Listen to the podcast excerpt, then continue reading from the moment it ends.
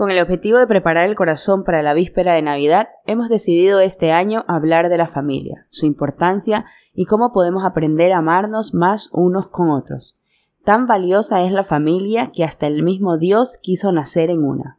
El padre Felipe Ríos, como siempre, nos sorprendió una vez más con una perspectiva distinta de lo que es ser familia y de reconocer que Dios nos pensó ahí desde siempre por alguna razón. Este episodio quedó tan lindo y un poco largo, por eso decidimos dividirlo en dos partes. Esperamos que te emocione tanto como a nosotras, que podamos ir preparando el corazón para la llegada del niño Jesús en familia. Quédate atento a la segunda parte que está aún más hermosa. Estás escuchando Qué bien se está aquí. Las historias están hechas para ser contadas y compartidas. Por eso en este podcast tendremos invitados que nos inspiran con sus experiencias y nos enseñan que en el mundo actual se puede caminar cerca del cielo de la mano de Dios y María. Yo soy María Alexandra Valareso. Y yo María Paula Ferretti. Qué bien se siente tenerlos aquí. Bienvenidos a un episodio más de Qué bien se está aquí. Qué felicidad. Yo creo que este es el último episodio del año. No sé. Puede ser. Se viene... quizás lo sorprendemos, pero bueno, ahí estamos. En el último mes de año, del año. Sí, bueno, casi, porque todavía estamos eh, empezando el Adviento y antes de empezar este mes de diciembre, pues queríamos, queríamos y antes de empezar esa locura del mes de diciembre, porque muchas veces nos coge como, como de un lado para el otro y de la nada llega, el, llega el 24 de diciembre y es como que sentimos que hemos hecho demasiado, pero nos sentimos vacíos muchas veces. Y la idea de este episodio es poder hacer esa pausa y entender que, ¿sabes lo que me puse a pensar el otro día? Que, que Navidad es una fiesta religiosa, pero lo celebra mucha gente. Y no solo, o sea, como alrededor del mundo, todo el mundo, nadie trabaja el 25 de diciembre, o bueno, no sé si nadie, pero, pero yo creo que fue todo pensado perfectamente por Dios, como, como Él siempre sabe hacer las cosas. Perfectamente por Dios para juntar a la familia. Así es, como que dijo, bueno, voy a hacer esta festividad, el nacimiento de mi hijo, y que esta sea una excusa para que todos los que se aman se reencuentren. Y de eso queremos hablar hoy. Y bueno, este año ya es nuestro, nuestro segundo año en que bien se está aquí celebrando Navidad. Dijimos, queremos poner la mirada en esa familia de Nazaret. Queremos poner esa mirada en esa sagrada familia y todo lo que podemos aprender, inspirarnos de ellas. En sus virtudes, en sus desafíos en lo que podemos cada día, como tú dices, eh, Pauli, aprender y aplicar en nuestra familia. Y bueno, no podíamos dejar de tener un invitado que es la tercera vez. Lo bueno se repite siempre, porque nos inspira muchísimo conversar con él y este tema es tan importante y por eso queremos darle la bienvenida a nuestro querido padre Felipe Ríos. Muchas gracias por la invitación, una alegría estar con ustedes. Para contexto, el padre Felipe Ríos es eh, sacerdote del movimiento de Schoenstatt y reside aquí en Guayaquil, Ecuador. Y bueno, padre, em, queríamos hablar de la familia. Como habíamos comentado, queríamos primero entender la importancia de la familia, no solo hoy, sino en todos los tiempos, cómo esta gran fiesta del nacimiento de Jesús nos recuerda eh, que no hay que dejar de trabajar en cada una de las familias y ir un poquito también entendiendo cuáles son, cuál es el reto de las familias en los tiempos de hoy. Hoy en día. Excelente, yo creo que es un tema súper importante que ha estado en la mira de la iglesia siempre, pero últimamente mucho más. Eh, no por nada el Papa llamó a un sínodo doble hace unos años atrás y después eh, proclamó eh, este, este, escrito tan hermoso que se llama Moris Leticia, la alegría del amor, donde se dedica todo al tema de la familia. Yo creo que eh, vivimos, por un lado, eh, la belleza y la importancia de la familia y desgraciadamente, por otro, la disolución de muchas familias, por muchas razones diferentes. Y cuando nosotros vemos la familia en general, podemos decir, bueno, la familia siempre ha estado. Desde los clanes más prehistóricos, no sé, no sé cómo serían con los hombres de Neandertal, pero seguro que vivían en clanes y en, y en estructuras familiares. Y nos decimos, bueno, ¿por qué es así? Podría ser de otro modo. Hay ideologías, de hecho, eh, que intentaron sacar a los hijos de la familia y educarlos por su cuenta y que los papás quedaran solos. Eso nunca funcionó, gracias a Dios. Mm. Y entendemos que nuestro Dios quiso desde el comienzo que fuésemos imagen y semejanza de Él. Y ese Dios es un Dios trino, no es un Dios solo, es un Dios comunidad. Es un solo Dios, pero son tres personas. Es tan difícil entender esto, pero cuando uno ve la familia, cuesta menos. Cuando uno ve la fuerte unión familiar, el amor, eh, la diversidad dentro de la familia y por otro lado la experiencia de ser una sola familia. Y creo que eso nos puede dar pistas junto a la Sagrada Familia de cuál es la vocación a la que estamos llamados. Y ahí quisiera mostrar eh, cómo podemos proyectar desde la Trinidad, desde esa fe que es nuestra, Padre, Hijo y Espíritu Santo, nos hacemos la señal de la cruz, a lo que es nuestra vocación más propia. El Padre, sabemos que Dios no tiene sexo, ¿ya? Pero el Padre quiere reflejar sobre todo al Padre de familia, al que está ahí, al que da seguridad, al que eh, está siempre presente. Eh, por otro lado, tenemos al Hijo, que es el fruto del amor. El hijo o los hijos. Y se me está quedando atrás la mujer, muy importante. Y la mujer normalmente la iglesia la ve en dos planos. En la Trinidad, por supuesto, en el Espíritu Santo. El Espíritu Santo es la encarnación del amor, de la unión, del encuentro. Por eso el Espíritu Santo tiene un rasgo fuertemente femenino.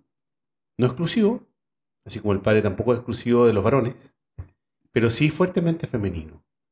Y el reflejo del Espíritu Santo eh, más cercano que tenemos es, la, es María. La Virgen María, eh, que no está dentro de la Trinidad, pero está muy cerca.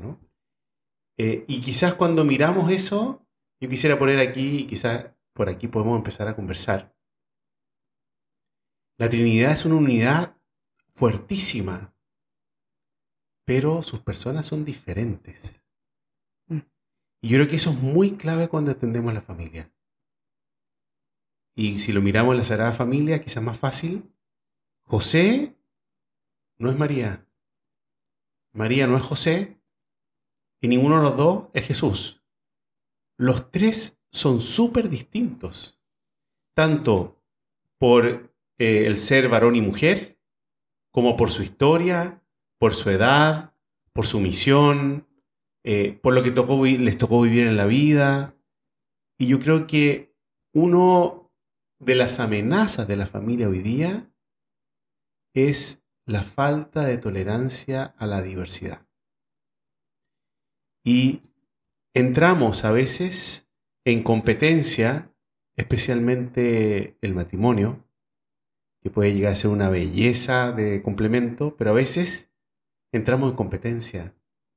Y la mujer espera que el varón sienta, piense y respire como mujer.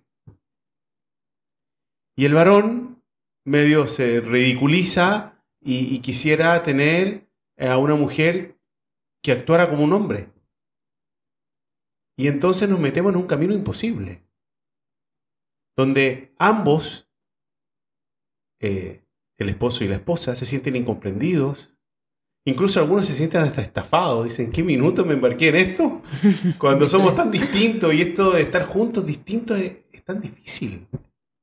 Yo no digo que no sea súper desafiante. Pero cuando Dios pensó en la familia, no se equivocó. Y quiso diversidad.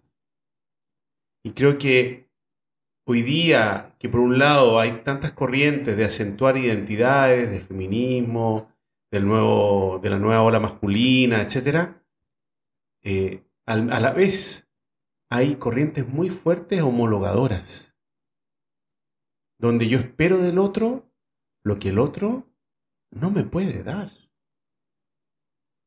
Y reventamos la relación.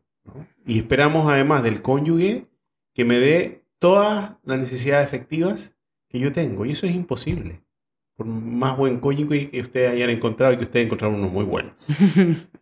Eh, pero, pero eh, los afectos tienen que estar distribuidos y por eso es tan importante la fe. Finalmente Dios es el que conoce mi secreto más hondos.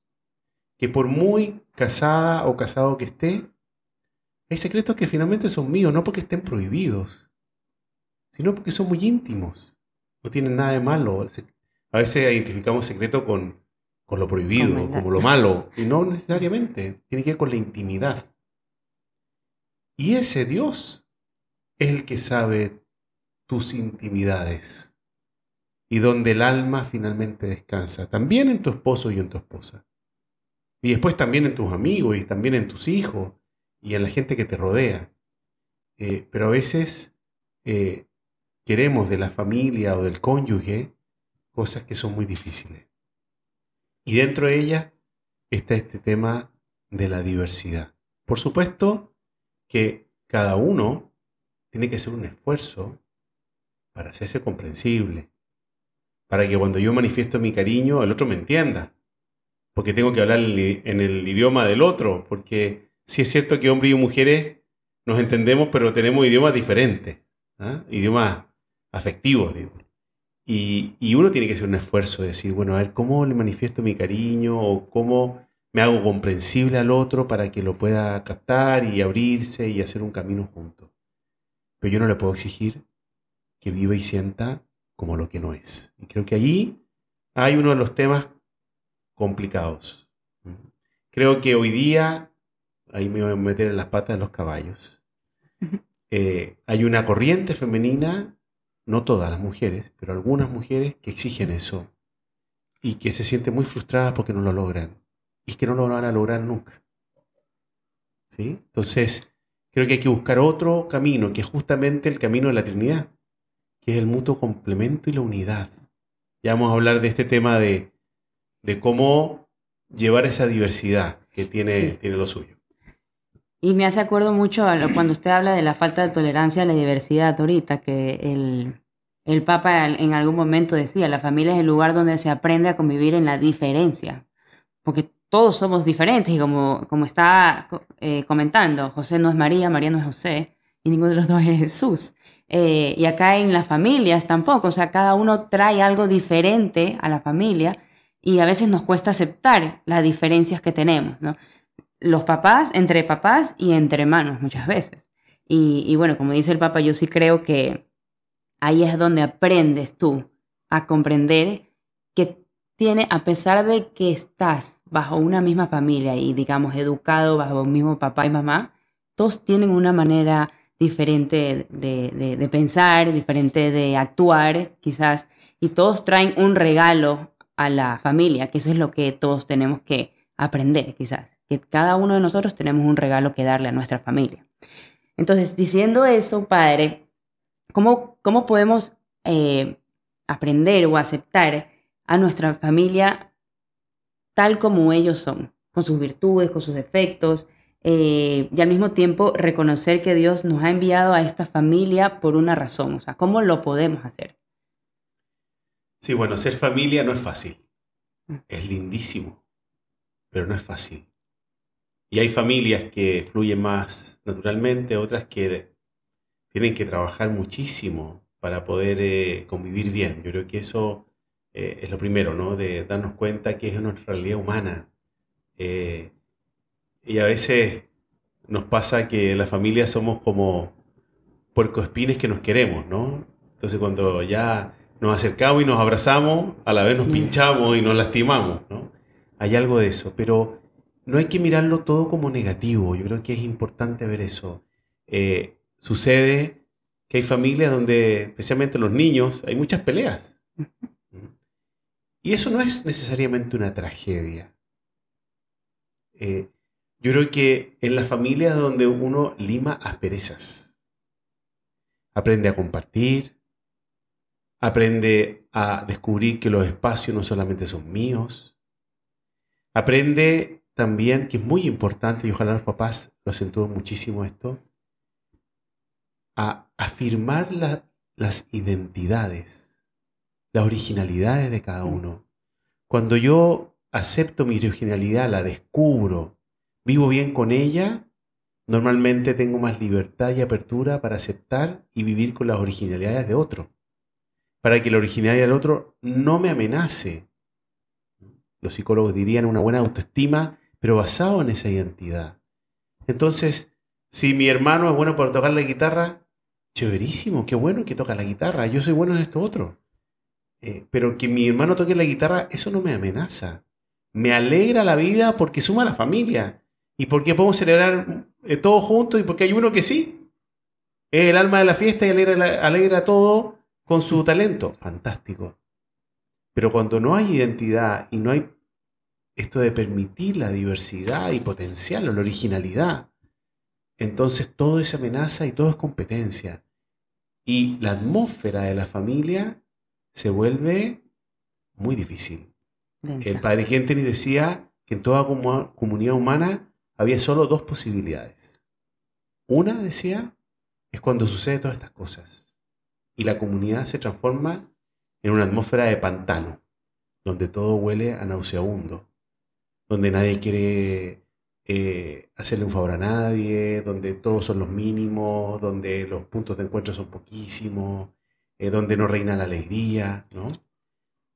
Y la otra opción, dice él, dice, o la comunidad es gracia concentrada o es pecado concentrado. Puede ser gracia concentrada. Y entonces sí se da el complemento, sí nos alegramos que el otro sea diferente, que el tercero de los niños sacó un premio en el colegio y, es fiesta para toda la familia. Mm. Eh, y, no, y no, necesariamente suscita celos, eso. Eh, y, y, vamos entonces también eh, descubriendo en, ese, en esas peleas y en esas cosas que se puede convivir bien con la diferencia. Y eso a mí me parece a veces que los papás sobreprotegen mucho a los hijos, se ponen como colchón entre medio. Yo no digo que lo dejen que se saquen los ojos, no, pero... Eh, y también en el colegio los sobreprotegen. Los niños tienen que aprender a resolver conflictos. Porque el día de mañana los van a tener. Y van a tener que lidiar con gente mucho más diversa que dentro de su familia. Y van a tener que ver cómo se las arreglan. Y cómo también, por ejemplo, una de las cosas lindas que se aprende en familia es potenciar lo bueno del otro, porque si hago así a todos nos va mejor. Nuestra familia se enriquece, nuestro trabajo se enriquece, nuestra empresa se enriquece. Si yo voy potenciando a los demás y no les voy poniendo el pie encima. Eh, complemento versus competencia. Y yo creo que uno de los lugares más seguros para aprender el complemento es la familia. Donde siempre voy a ser aceptado, espero, nadie me va a echar, ¿ya? Claro, esto es lo que eh, uno... Y, donde puedo ser el que soy, puedo ser original, eh, donde no soy tan juzgado. Eh, yo creo que ahí hay un camino. y esto es como, sobre todo con los niños, ¿no? Yo siempre pienso como las piedras de río. Cuando uno ve las piedras de río, son todas redondas pero esas piedras no eran redondas cuando salieron del río. Cuando empezaron, tenían muchos cantos. Pero rodaron y rodaron por el río y fueron perdiendo sus aristas hasta que se redondearon. A veces en la familia con los hijos pasa así. Que se pelean, qué sé yo, porque están redondeando la arista. Y el día que salgan de la familia va a salir una versión muchísimo más mejorada que lo que venía inscrito en la naturaleza de esos niños si es que han hecho un proceso bueno con sus padres y entre ellos. Y van a ser un regalo para la sociedad. Y un regalo también para sus futuros cónyuges, que lo van a agradecer muchísimo. ¿no? Pero eh, en la familia se puede dar un egoísmo disfrazado, un egoísmo de cuello blanco, eh, donde cada uno hoy día con la sociedad que tenemos de confort, que me parece excelente que tengamos confort, eh, tendemos a darle a todos lo que necesitan para que no haya conflicto. Para que no tengan que compartir. Y cada uno haga eso lo que se le pinta. Que no necesariamente es malo, pero cuando todos siempre la vida es así, uno educa individualistas que no son capaces de ponerse de acuerdo con nadie. Eh, y, y, los espacios de compartir se van achicando. La televisión, como tiene su televisión, Spotify, ahora hay cuentas eh, para cada uno y no se peleen por la música. Y así sucesivamente, cada uno tiene su cuarto, cada uno tiene esto, cada uno tiene lo otro. Y no nos topamos. Pero tampoco nos complementamos, tampoco compartimos, tampoco conversamos. Perdemos muchísimas cosas. Ganamos en falta de conflicto. Pero perdemos todo lo hermoso que tiene ser familia.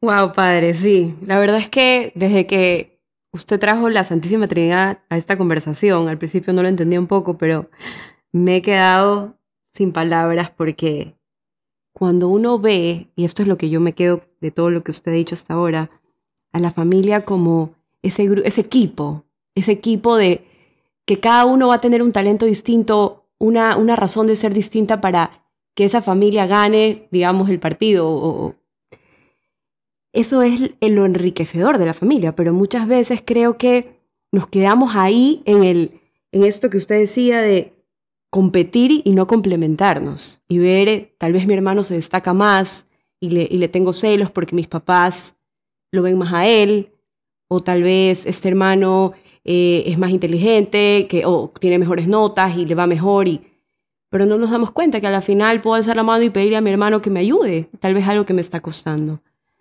Em, qué lindo poder ver a la familia desde ese lugar y desde que somos complemento y somos ese equipo que al final, del día, al final del día Dios nos ha puesto ahí por alguna razón. Como usted dijo, al limar asperezas. A la final soy una persona que tiene que ser un poco más humilde y, y me manda a ese hermano que, que, no, que, que me está haciendo hacer ejercicio en eso de ahí, o sea, porque trabajar en eso de ahí, o sea, tal vez eh, no lo puedo entender, pero cuando uno lo ve desde esa mirada, desde por qué soy tan diferente a, mi papá o por qué soy tan diferente a mi hermano, es porque tal vez Dios quiere que yo trabaje algo de mi ser también.